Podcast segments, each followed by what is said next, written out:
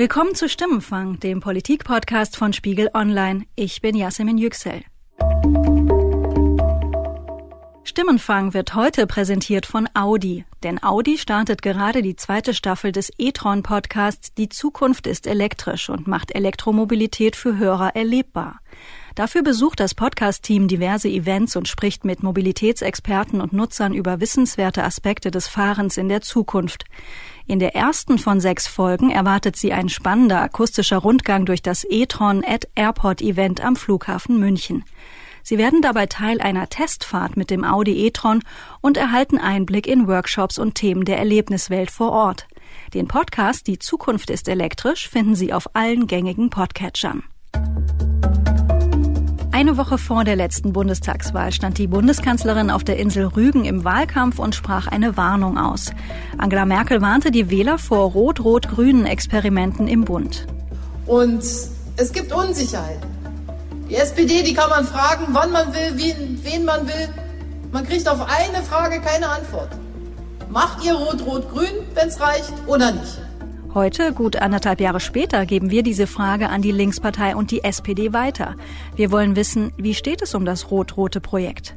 Antworten bekommen wir in dieser Episode von Stimmenfang von Katja Kipping und Ralf Stegner. Katja Kipping ist eine von zwei Bundesvorsitzenden der Linkspartei und Ralf Stegner ist stellvertretender Bundesvorsitzender der SPD. Hallo Frau Kipping, hallo Herr Stegner. Ich freue mich sehr, dass Sie beide hier sind und ich freue mich auf unser Gespräch. Einen schönen guten Tag. Guten Tag. Frau Kipping, beim politischen Jahresauftakt der Linkspartei haben Sie eine Einladung ausgesprochen.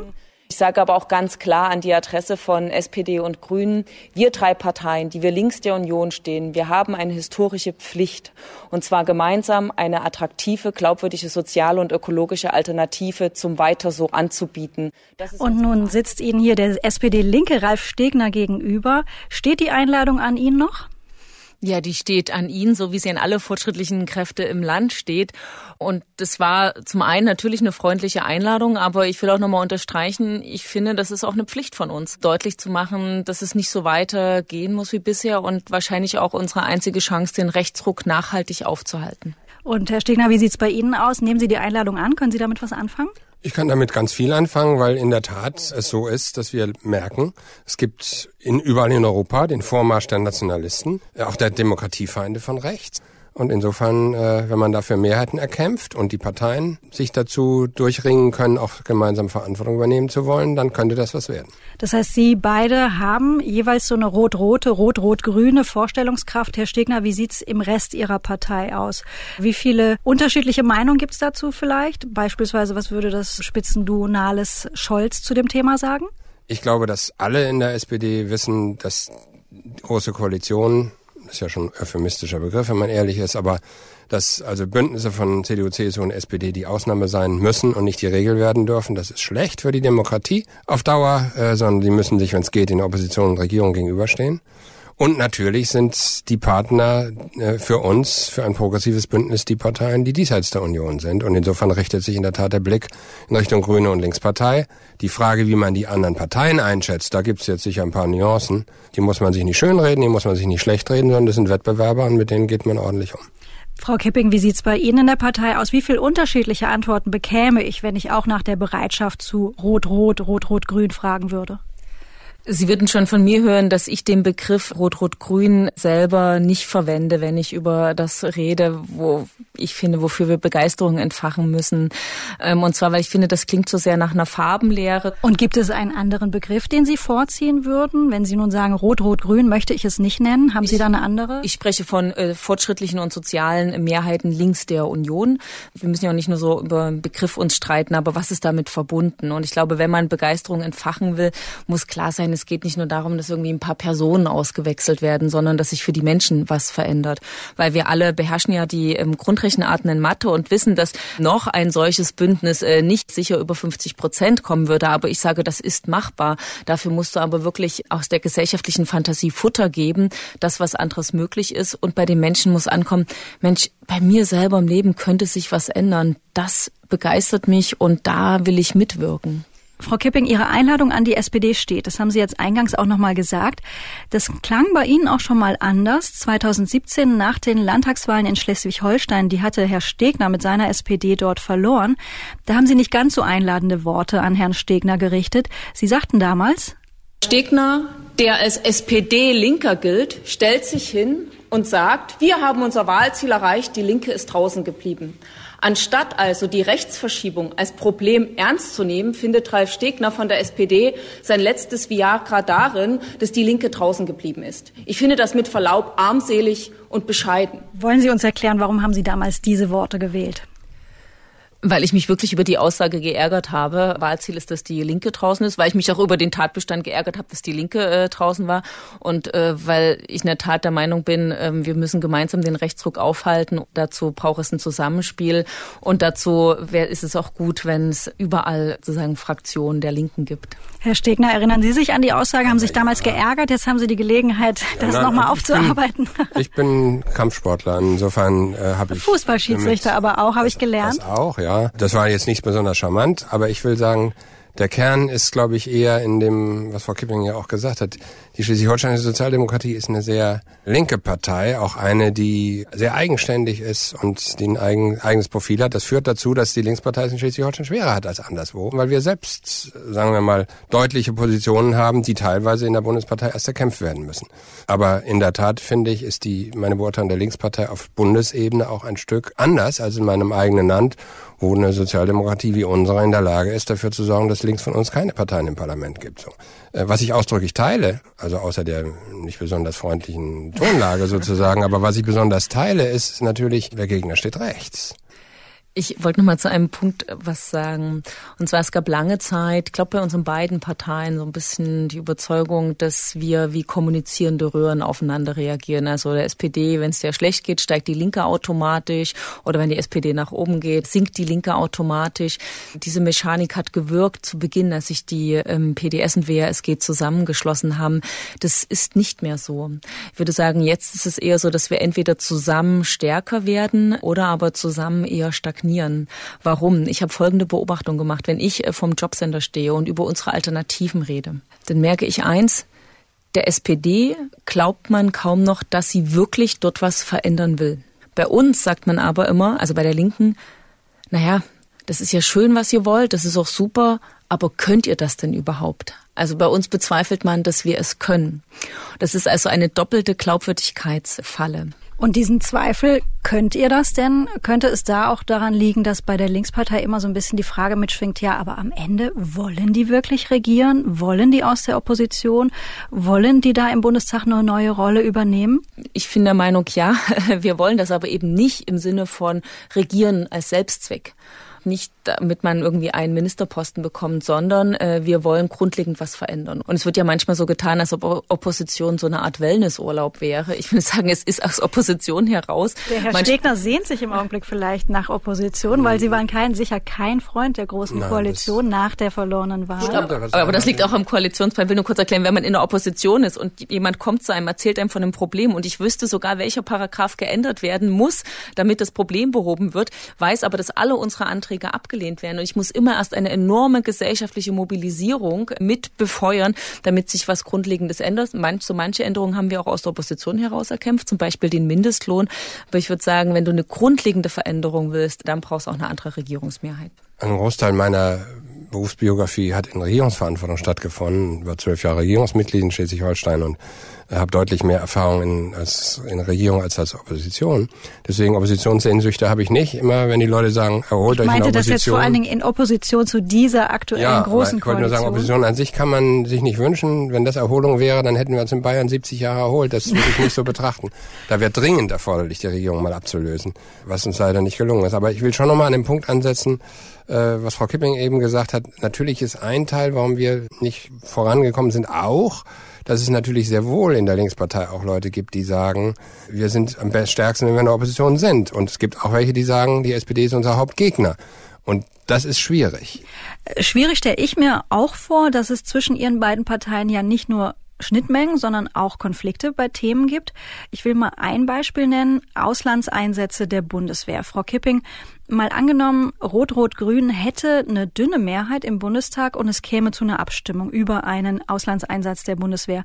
Wie sicher könnten Sie sich sein, dass Ihre Fraktion da eine glatte Abstimmung hinlegt? Diese Frage ist genau eine, wo wir unterschiedliche Herangehensweisen haben. Wir als Linke haben da eine klare Haltung und sagen, die bisherige Bilanz der Auslandseinsätze und die bisherige Bilanz einer Außenpolitik, die eher auf Aufrüstung gesetzt hat, ist nicht gut. Und deswegen würde ich sagen, könnte ja auch unserer prinzipielle Haltung auch eine Chance sein, dass man mal einen Schritt zurücktreten und sagt, Mensch, jetzt, nachdem wir jahrzehntelang diesen einen Kurs gefahren haben, der die Welt nicht sicher gemacht hat, setzt man auf einen anderen Kurs und versucht innerhalb der EU den auch mehrheitlich mehrheitsfähig zu machen. Herr Stegner, wie schwer wäre das, was Frau Kipping da jetzt geschildert hat, für Sie als Koalitionspartner, als möglicher Koalitionspartner? Ich glaube, wir sind da näher beieinander, als es scheint. Zum einen muss ich wirklich sagen, für mich ist Europa ein soziales Europa, das als Friedensmacht auftreten muss und das sich um Entspannung kümmert und nichts Aufrüstungspolitik macht. Ich bin sehr stolz darauf, dass es endlich gelungen ist, im Europawahlprogramm der SPD steht, wir wollen keine Rüstungsexporte in Kriegsgebiete und Diktaturen. Dafür diese Position habe ich lange geworben in meiner Partei. Das haben wir jetzt miteinander beschlossen. Das finde ich einen großen Fortschritt. Ich bin kein Pazifist, weil ich weiß, wir haben die deutsche Demokratie dadurch gewonnen, nicht durch eine Volksbewegung, sondern dadurch, dass die alliierten Truppen Nazi-Deutschland militärisch besiegt haben. Aber ich bin nicht der Meinung, dass wir nach Ölinteressen oder nach sonstigen Fragen handeln, sondern dass es die internationale Staatengemeinschaft ist, die entscheidet, ob man jemand zur Hilfe kommt oder nicht. Ich möchte, dass unsere Bundeswehr ordentlich ausgerüstet ist, aber ich will sie nicht aufrüsten. Allerdings sage ich mal, das Bekenntnis zu Europa muss schon ein gemeinsamer sein. Ich kann nicht von einem neoliberalen Europa reden, nur weil ich irgendwo solche Mehrheiten habe, sondern ich finde, Europa ist ein Friedensprojekt und ist die Konsequenz aus zwei schrecklichen Weltkriegen, die wir mit verursacht haben als Deutsche, den zweiten ja sogar angezettelt. Und deswegen wünsche ich mir da manchmal ein bisschen mehr proeuropäische Haltung bei allen. Also nicht nur bei Katja Kipping, sondern auch bei Sarah Wagenknecht. Europa als Stichwort. Die SPD arbeitet da mit dem Motto hinblickend auf die Europawahl. Europa ist die Antwort, heißt es bei der SPD. Ist das beispielsweise eine Überschrift, unter der sich oder zu der sich die Linkspartei gesellt? Nein, wir brauchen doch in Europa, was die Menschen wieder begeistert. Also wir können doch nicht die Augen davor verschließen, dass die jetzige EU in einer richtigen Krise ist, was ihre Handlungsfähigkeit anbelangt und dass das Ansehen von Europa, von der Europäischen Union als Projekt äh, bei vielen Menschen in der EU wirklich am Boden liegt. Und deswegen habe ich ganz klar gesagt, für eine andere EU zu streiten, eine soziale EU, die sich dem Gedanken der Abrüstung verpflichtet fühlt, sich dem Gedanken der Solidarität verpflichtet fühlt, das ist die viel größere Liebeserklärung an die Idee Europa, anstatt zuzulassen, zuzulassen, dass die EU so bleibt, wie sie ist. Es geht nicht darum, dass Europa so bleibt. Äh, das will ich auch nicht. Aber Europa driftet ja nach rechts. Und Europa droht sozusagen gespalten zu werden im Handelskrieg, den der Trump gegen uns anzettelt, aber auch in Auseinandersetzungen auf dem Kontinent und auch in der Frage, wie wir uns global verhalten. Und da bin ich der Meinung, Deutschland sollte nicht anderen sagen, was sie tun sollen, sondern mit gutem Beispiel vorangehen, wo wir das können. Da wünsche ich mir auch, ich habe jetzt mit Freude gesehen, dass das jedenfalls mehrheitlich in der Linkspartei so gesehen wird, aber dass wir auch eine Debatte führen, dass wir auch eine solidarische Flüchtlingspolitik machen und nicht äh, zulassen, dass dieses Mittelmeer zum Friedhof wird. Davon sind wir ja in der jetzigen EU weit entfernt. Also Tatsache ist ja, dass das Mittelmeer ähm, zum Massengrab geworden ist. Und Tatsache ist, dass ähm, wenn Menschen gerettet werden, zum Beispiel durch freiwillige NGOs oder durch ähm, Initiativen wie Sea-Watch, diese Schiffe inzwischen das Problem haben, überhaupt noch einen Hafen anlaufen zu können. Die dürfen das nicht, weil unsere Gesetzeslage vorschreibt, dass es eine Zustimmung des Bundesinnenministers braucht und die verweigert Horst Seehofer. Und ich finde, hier muss echt Druck gemacht werden innerhalb auch der Bundesregierung, weil die jetzige Politik von Horst Seehofer führt in seiner Folge dazu, dass Menschen im Mittelmeer verrecken und Menschen, die man noch retten könnte, nicht mehr gerettet werden können. Herr Stegner, wenn Frau Kipping Kritik am Bundesinnenminister Seehofer übt, ist das so ein Moment, wo Sie denken, ja gut, das kann sie machen, sie sitzt in der Opposition, das können wir zumindest nicht so leicht tun, wir sitzen mit in der Regierung? Nein. Mein Verständnis ist nicht, dass wir die Union geheiratet haben und deren Position übernehmen das wäre und fusionieren wollen. glaube ich. Äh, das ist, ich bin gegen Zwangsehen in jeder Weise. Ich bin äh, freiwillig und äh, glücklich lange verheiratet, will das auch nicht ändern. Also das muss jeder selber. Das ist eher eine äh, Zweckgemeinschaft auf Zeit, eine Lebensabschnittspartnerschaft sozusagen, die meinethalben enden soll bald. Und ich muss ehrlich sagen, ich finde, man muss auch in der Lage sein, auch wenn man miteinander regiert, auch Dinge zu kritisieren. Es ist ja das Elend, dass die Leute den Eindruck haben, wir seien nicht unterscheidbar. Das hat uns sehr geschadet. Ich glaube, das ist ein falscher Eindruck, aber teilweise bestand der. Und wir sind gerade dabei, deutlich zu machen, was man mit der Union machen kann, ist das eine. Und über das, was man mit denen nicht machen kann, streiten wir in Wahlkämpfen. Und äh, ich habe über Herrn Seehofer wenig Freundliches zu sagen. Ich habe den ja in Verhandlungen erlebt und äh, sehe, was er macht. Er hat sehr viel Theater um die Flüchtlingsfrage veranstaltet. Das ist keine Freude äh, so. Nur richtig ist natürlich in der Tat, als Opposition kann ich alles kritisieren. Wenn ich in Regierung bin, muss ich natürlich auch Kompromisse machen. Jetzt arbeitet die SPD ja unter anderem auch gerade an ihrer Wiederunterscheidbarkeit, macht Schluss mit dem Kapitel Hartz IV, beziehungsweise hat da, will da jetzt andere Akzente setzen.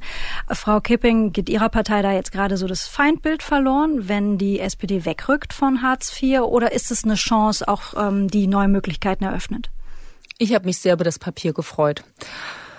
Ähm, schon deshalb, weil es wieder mehr Aufmerksamkeit auf das, die Frage richtet, was muss sich sozialpolitisch in diesem Land ändern. Millionen Menschen in diesem Land sind von Abstiegsängsten, Existenzängsten bedroht und dem müssen wir uns viel stärker ähm, zuwenden. Ich habe in dem Papier auch viele Punkte gefunden, wo ich sage, super, Kindergrundsicherung, höherer Mindestlohn. Insofern habe ich gesagt, ich finde in dem Papier viel Licht. Ich finde auch wunderschöne Formulierungen.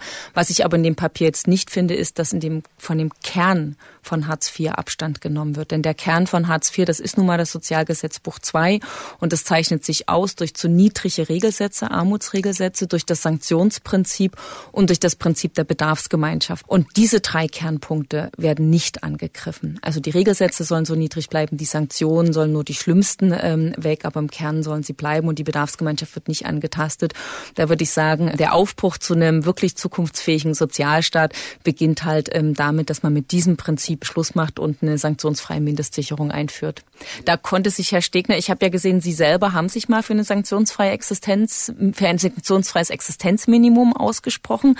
So war Ihr Zitat. Das ist jetzt im SPD-Papier nicht drinne. Und da würde ich sagen, das ist genau unsere Aufgabe. Wir als Linke machen Schluss mit diesem System der Angst. Nein, ich glaube, dass das falsch ist. Ich glaube, wir brauchen in der Tat ein Existenzminimum für jedermann.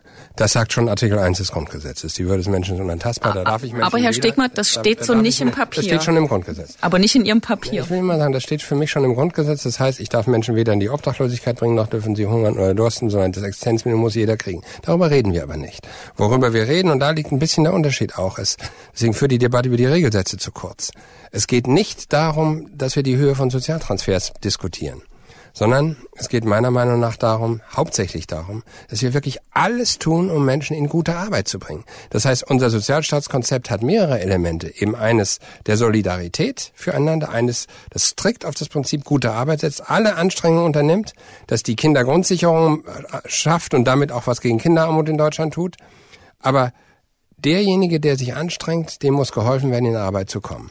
Und die wenigen sozusagen, die das nicht wollen, die kriegen auch das Existenzminimum. Ich will noch mal was zu den Sanktionen sagen, weil das ja ein Kritikpunkt war. Ich finde, dass es Mitwirkungspflichten gibt, wenn Menschen die Hilfen, die ich bekomme, bezahlen. Also Menschen, die hart arbeiten, nicht selbst besonders große Löhne haben, die zu mir sagen, Mensch, wenn meine Waschmaschine kaputt ist, hilft mir keiner. Wenn meine Tochter eine Klassenreise macht, hilft mir keiner. Ich bezahle aber natürlich mit meinen Steuern und Beiträgen das für alle. Dann hat man schon einen Anspruch, dass es Mitwirkungspflichten gibt. Aber Mitwirkungspflichten sind das eine. Ich möchte, dass die Leute nicht schikaniert werden. Ich will nicht diesen bürokratischen Staat, der äh, Bescheide verfasst, wofür man ein Jurastudium braucht, um das zu verstehen. Das ist Obrigkeitsstaat des 19. Jahrhunderts. Das muss alles weg. Und das wollen wir auch, dass das wegkommt. Und daran werden wir auch arbeiten, wenn die Gesetze vorgelegt werden im Konkreten. Und das soll niemanden schikanieren, aber ich warne davor zu glauben, die Welt ist in Ordnung, wenn wir nur die Regelsätze hochsetzen, äh, keiner muss mehr mitwirken und alle haben Anspruch auf etwas Besseres. Das ist nicht die Welt, die wir wollen. Nicht Sozialtransfers verwalten, sondern für gute Arbeit sorgen. Das ist unsere Aufgabe als Sozialdemokrat. Aber das ist jetzt ein bisschen ein Ausweichargumentationsmanöver, Herr Stegner, weil ähm, bei der bei dem Ziel ähm, für alle, die Arbeit suchen, denen gute Arbeit zu ermöglichen, Arbeit, die zum Leben passt, da streiten wir doch Seit an Seit. Also meine, seit Jahren bringen wir Ideen ein, wie man eine aktive Arbeitsmarktpolitik machen kann. Das ist doch überhaupt nicht der Dissenspunkt. Wir unterscheiden uns im einen. Ich sage, trotz alledem, es gibt Menschen, die nach all den Bestrebungen keine Erwerbsarbeit haben oder zumindest nicht so viel, dass sie sicher über, den Monat kommen.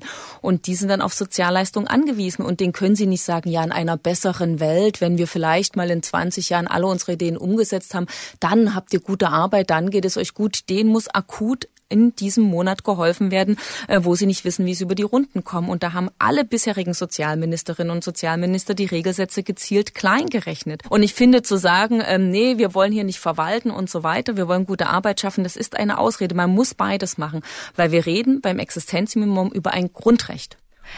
Jetzt ist es ja so, ohne diese starken Proteste gegen die Harzpolitik in den frühen 2000er Jahren, ohne die Agenda-Politik, hätte ja Oskar Lafontaine vermutlich nie die SPD verlassen.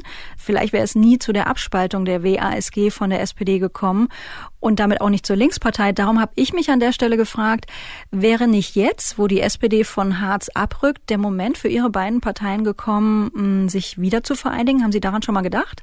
Also erstens haben Sie ja gerade gemerkt, dass wir da noch einigen Diskussionsbedarf haben, was eine wirkliche Abkehr von Hartz IV bedeutet.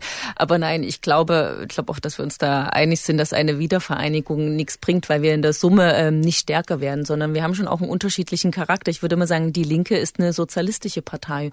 Das gehört zur europäischen Normalität und es ist auch gut, wenn es äh, links von der SPD ähm, eine Partei ähm, gibt, die äh, noch über die Sozialpolitik hinaus eine andere Perspektive einbringt, nämlich die, dass die kapitalistische Produktionsweise auch in sich Probleme hat.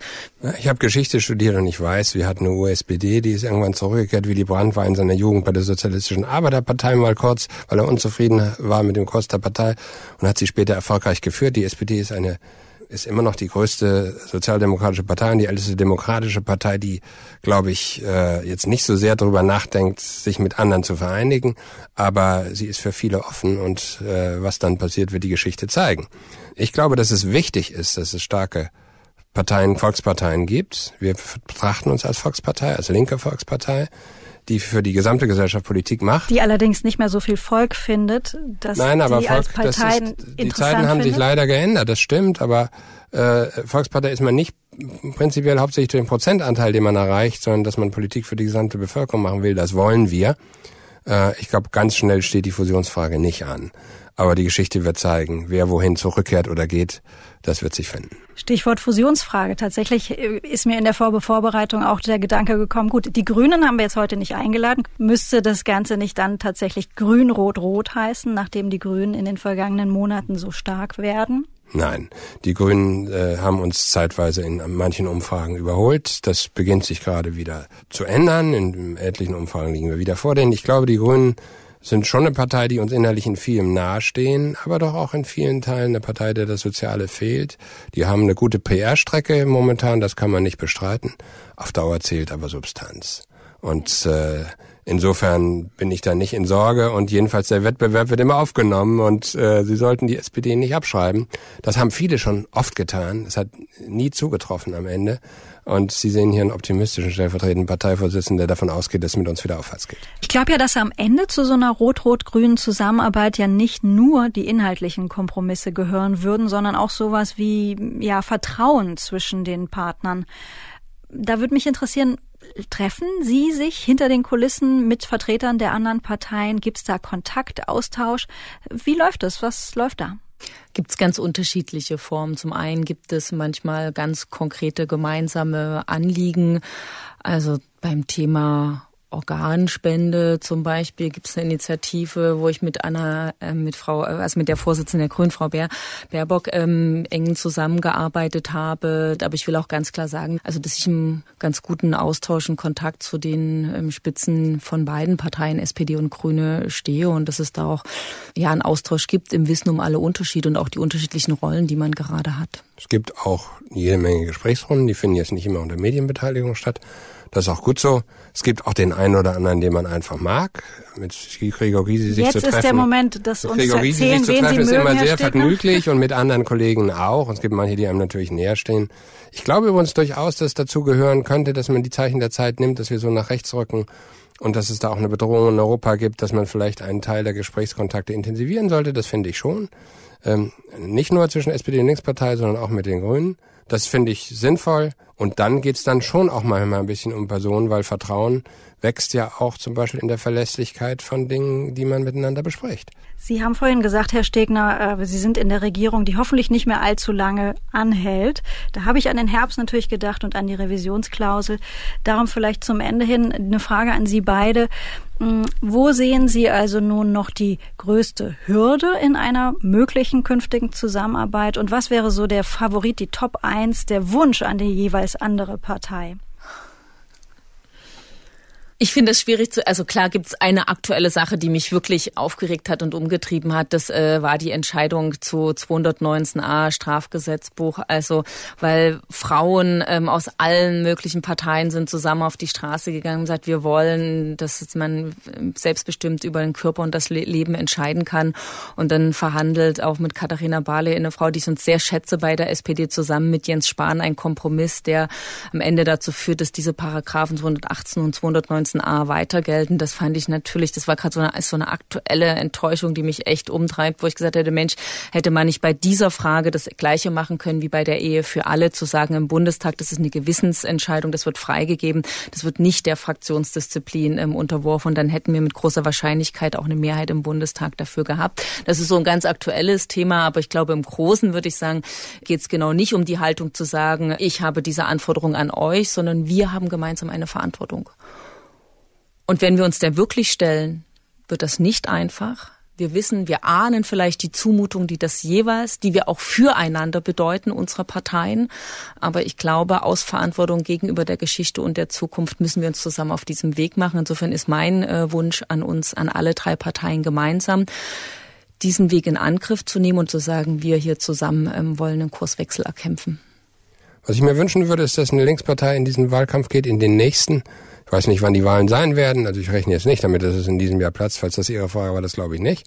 Aber wenn es dann Wahlen gibt, dass dann auch eine Linkspartei da kandidiert, die sagt, ich will in eine Regierung gehen, wenn es ein entsprechendes Bündnis gibt und nicht eine, die sich doch eher sagt, im Zweifelsfall sind wir lieber Opposition. Denn ich glaube, Mehrheiten diesseits der Union müssen erkämpft werden. Äh, und da müssen alle ihren Beitrag leisten, alle drei Parteien. Die SPD als größte der drei Parteien, da bin ich sicher, vorweg. Und das tun wir auch, indem wir unser Profil schärfen und an uns selbst arbeiten, aber die anderen eben auch, indem sie auch bereit sind, äh, Verantwortung zu übernehmen und das im Wahlkampf auch sagen, sodass die Menschen wissen, warum soll das, was in Thüringen funktioniert oder in Berlin nicht auch anders gehen. Auf Bundesebene geht es halt auch um Krieg und Frieden und geht es um Europa und große andere Fragen, die muss man gemeinschaftlich lösen. Ich glaube, die Zeit wäre da für eine Mehrheit diesseits der Union. Und wenn wir an dieser Stelle nochmal über das rot-rote Projekt reden sollten, wen von den Grünen sollten wir denn für eine mögliche nächste Podcast-Episode einladen? Laden Sie mal Frau Baerbock ein. Frau Baerbock, sagt Herr Stegner und Sie, Frau Kipping? Ach, ähm, ich würde sagen, ähm, am besten ähm, alle vier. Also ich habe zu allen in, in den Draht, aber Sie ja. Sie sehen Frau ja Baerbock den Raum, in dem wir sitzen. Es ist ein bisschen eng für alle vier. Da kommt man sich vielleicht von Anfang an näher. Das muss nicht von Nachteil sein. Wird jedenfalls warm. vielen Dank, Frau Kipping. Vielen Dank, Herr Stegner, für das Gespräch. Das war Stimmenfang, der Politik-Podcast von Spiegel Online. Die nächste Episode hören Sie ab kommenden Donnerstag auf Spiegel Online, Spotify und in allen gängigen Podcast-Apps. Wir sind gespannt auf Ihre Meinung und Ihr Feedback zu dieser oder anderen Stimmenfang-Episoden.